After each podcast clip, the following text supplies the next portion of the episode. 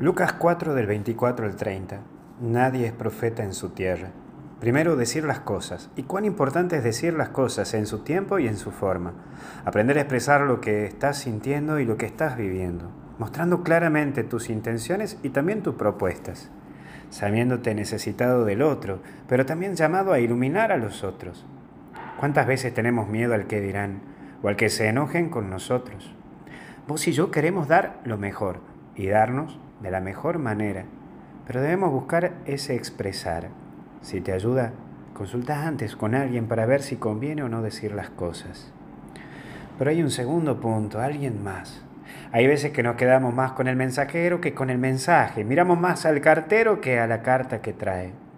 Es por ello que el prejuicio nos afecta mucho a todos y nos lleva a olvidarnos la importancia de ese amor de Dios que nos sana y nos llena.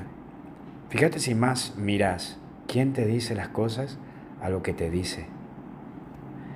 Y por último, buscan liquidarlo. Hay veces que queremos liquidar a quien nos dice las cosas o nos corrige.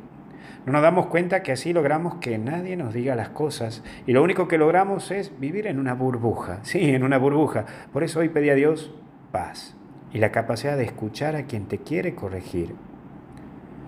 Hoy se celebra el Día de la Mujer. Un saludo grande a cada una y siempre sigan ese modelo, María, una mujer que habla y escucha desde el corazón.